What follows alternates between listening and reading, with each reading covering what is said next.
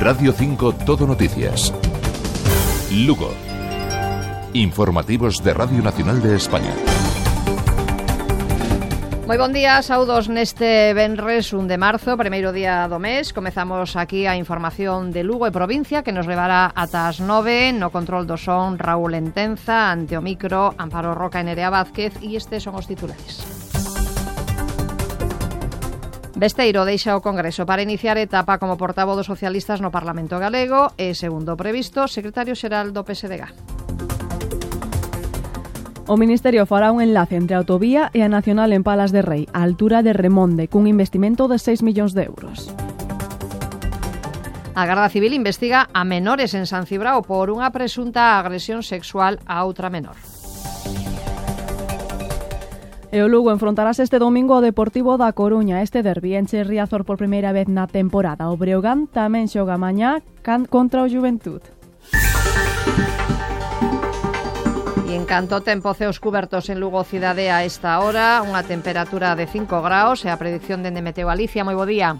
Saudos, o tempo na provincia de Lugo quedará hoxe marcado de novo pola inestabilidade. As borrascas seguen afectando a Galicia, polo tanto as eh, precipitacións han se producir de xeito intermitente. Agora pola mañá serán de neve por riba dos 1000 metros de altura, unha cota que subirá bastante a partir do mediodía. Nas horas centrais do día as chuvias han ser algo máis persistentes. En canto ás temperaturas, valores moi discretos para comenzar este mes de marzo. Registramos en Lugo capital unha mínima de solamente 2 graus sobre cero, a máxima podería superar lixeiramente os 10 e o vento do suroeste terá intervalos de moderado ao longo da xornada.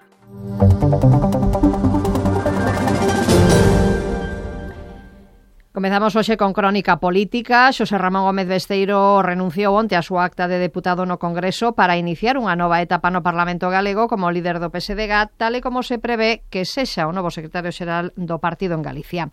O lugar de Besteiro no Congreso vai no ocupar Patricia Otero, segunda na lista do partido pola provincia de Lugo nas eleccións do ano pasado. Veciña de Burela, ela deixa o Parlamento Autonómico para iniciar etapa na política nacional.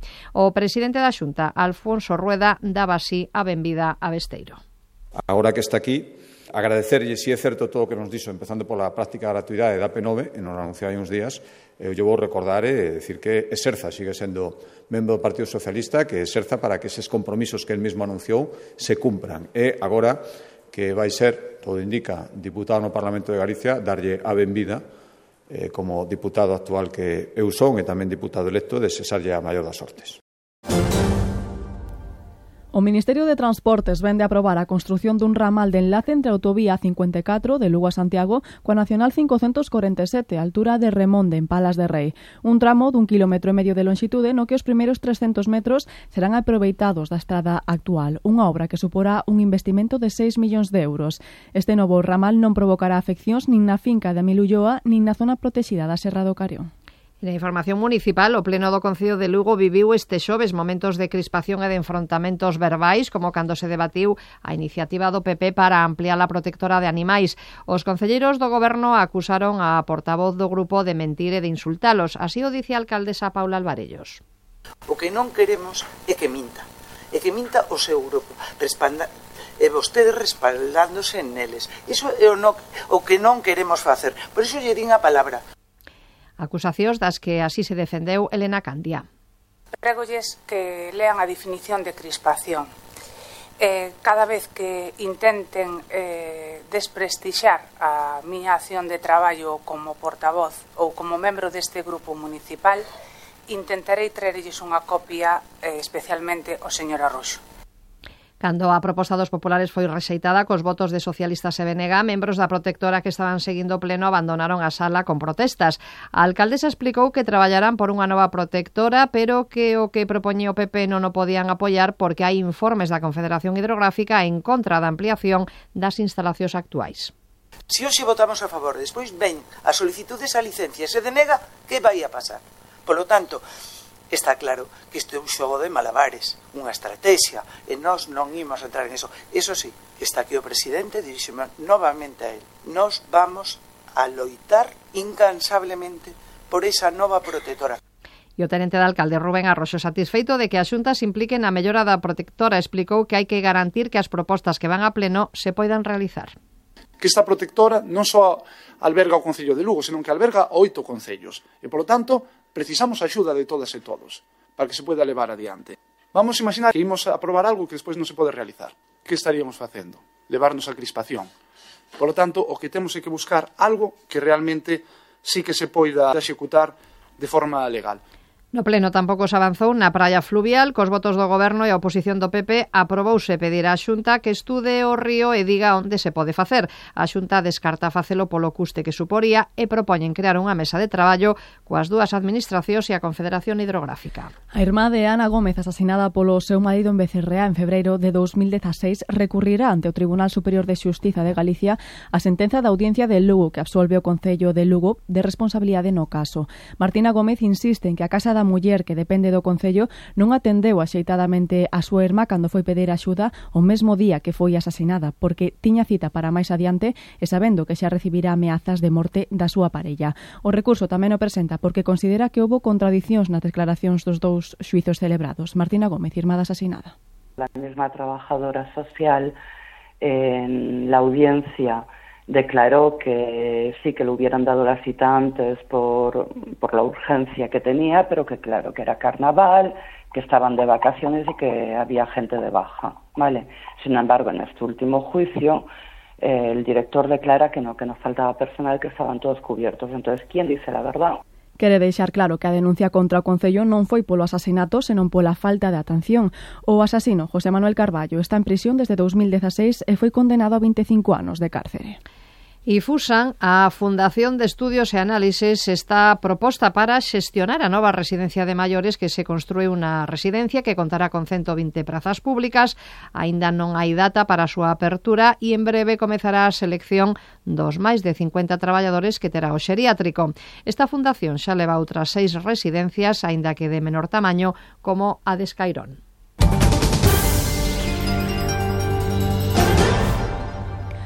Os traballadores da banca secundaron unha xornada de folga que no BBVA e no Banco Sabadell tivo un seguimento do 100%. No Banco Santander a incidencia foi menor. Protestan pola perda salarial dos últimos anos, din que un 15% en, en cinco anos, mentres os directivos e accionistas aumentan considerablemente as súas retribucións. Xosé Miguel Fernández, presidente do Comité de Empresa Provincial do BBVA.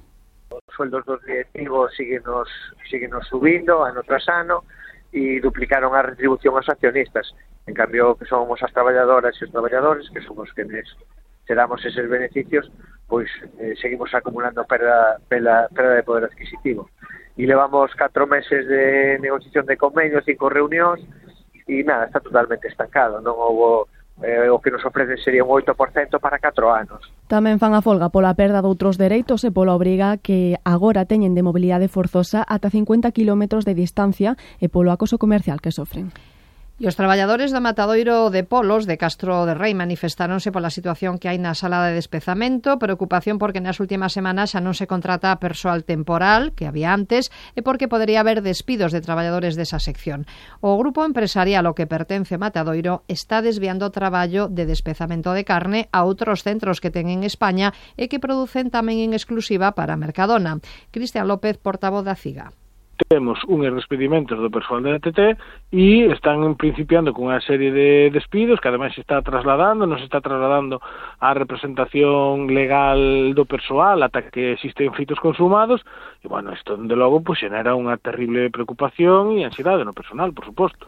Na sala de despezamento do Matadoiro están un cento de traballadoras a reunión para abordar a situación terana coa dirección da empresa o vindeiro martes día 5. O encontro anual da Secretaría das Mulleres do Sindicato Labrego Galego cumpre 20 anos e será esta fin de semana en Chantada, no espazo Vilaseco, coa participación dun cento de labregas e un homenaxe a Lola Ferreiro. Haberá intercambio de sementes, cata de queixos e visitas a proxectos vitivinícolas, entre outras actividades.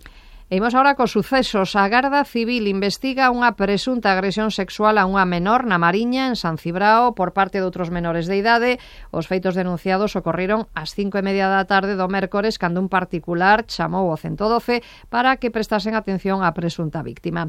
A menor foi trasladada ao Hospital de Burela, onde lle realizaron unha avaliación exhaustiva. O menor de Vilalba é investigado por conducir o cuadriciclo lixeiro da súa nai sen o permiso de condución necesario. O rapaz ten 14 anos e cando cando a Garda Civil o parou e acompañado dun amigo de 17. A súa nai tamén é investigada como cooperadora necesaria para a comisión deste delito contra a seguridade viaria e a Garda Civil entrou por error a nave da empresa de mensaxería Tipsa no polígono das Gándaras. O auto que levou o registro das instalacións incluía o nome dun dos investigados por encubrir material roubado. Estaba descrito como xerente da empresa e por iso entraron a detelo, cando en realidade a quen buscaban era a un familiar. Esta intervención puxo o home no punto de mira dunha organización criminal coa que non tiña ningún tipo de vinculación. Detidas dúas persoas en Foz por pinchar rodas de coches aparcados na rúa. En total, o número de vehículos vehículos afectados rondaría a decena e os seus propietarios serían coñecidos dos acusados, porque todo apunta a que estos actos responderían a unha a unha enemizade.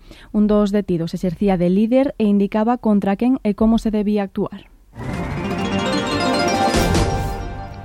As obras de penalización do casco histórico en Lugo non van a interferir nas procesións de Semana Santa. A partir do Benres día 22 e ato domingo de Pascua percorrerán as rúas da cidade cada día nas súas rutas habituais, tamén a procesión do Santo Enterro que recupera o seu paso tradicional por San Marcos despois da eliminación dun pivote que impedía o paso. O presidente da Xunta de Confrarías de Lugo, Ramón Basanta, lembrou o percorrido. O Santo Enterro vai recuperar o seu paso tradicional de sempre, que chegando a Santo Domingo, San Marcos, Bolaño Ribeineira e Quiroga Ballesteros para rematar a procesión do Santo Enterro eh, no fondo da, da, da praza de, de Santo Domingo. E o vicario xeral do Obispado, Mario Vázquez, quiso resaltar entre todos os actos a vixilia pascual do sábado 30, será ás 11 da noite e volveránse celebrar bautizos. Suele participar xa bastante xente que comeza co lume novo aí no atrio da catedral, é que normalmente, este ano tamén, xa temos solicitudes, celebraremos tamén bautismos. Eh, na noite da Pascua, da Vixilia Pascual, celebrábanse o bautismo de adultos, Unha Semana Santa a de Lugo que aspira a que seña recoñecida como de interese turístico nacional despois de tero turístico galego dende o ano 2019. É unha mostra de olaría tradicional, podese ver no Bello Cárcere de Lugo ata 17 de maio. É unha selección de 250 pezas de cerámicas singulares e de uso cotián na Casa Galega, producidas nos centros oleiros de Mondoñedo, Bonxe, Samos e Gundivós, os catro máis importantes da provincia. Son froito dos estudos de Luciano García e o traballo conxunto de coleccionistas e profesionais.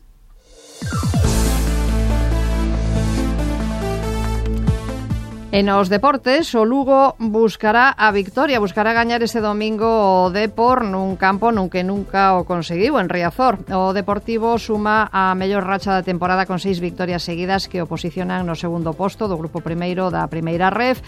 O Lugo tamén mantén a posibilidade de ascenso despois de cinco encontros sen perder. No último, contra o Fuenlabrada, debutou Roberto Trasorras e aínda que rematou con empate a cero, os xogadores saíron contentos co novo sistema de xogo entre eles Fran Mérida. El asegura que non teñen ningún medo o Depor. Puedo decir que nosotros vamos a ir allí sin ningún tipo de miedo, vamos a jugar un partido 11 contra 11. Confío muchísimo en mis compañeros, en la capacidad que tenemos y creo que, que teniendo la personalidad que se debe tener, podemos competirle de tú a tú al Depor, se les respeta, pero miedo ninguno. Riazor será escenario do primeiro derbi do ano e co Lugo como visitante logrou encher a grada por primeira vez na temporada.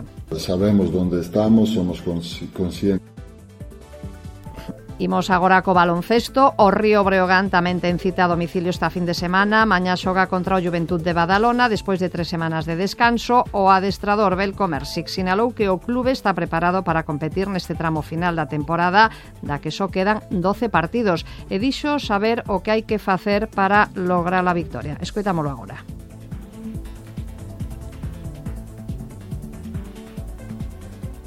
Si eran as palabras de Mercy que non lles podemos ofrecer nestes momentos, en decir tamén que mm, que o Juventud de Badalona é actualmente o equipo máis en forma da Liga Endesa e que vai ser un rival duro. Cau la calor a la safor, bombeja el ritme. No estem fent merda facilona, si fem himnes. Se'n va el dolor amb l'olor a mar. Les primaveres demanen vida, l'estiu arriba. El sol ha eixit, la ràdio sona, estem vius. Estic fent temes i esperant per si somrius. Eren Comeza o Festival da Candeloria no Pazo de Feiras de Lugo. No programa de actuacións desta noite a despedida dos valencianos to con esta única actuación en Galicia. Esta noite tamén tocarán Rebelión do Inframundo, daqui da Ría, Pix Parlament, Ira, Kamikazes e Jordi Pánico para mañana sábado. Los chicos del maíz, Mafalda, Sociedad Alcohólica, Talco y Arritmia, entre otros.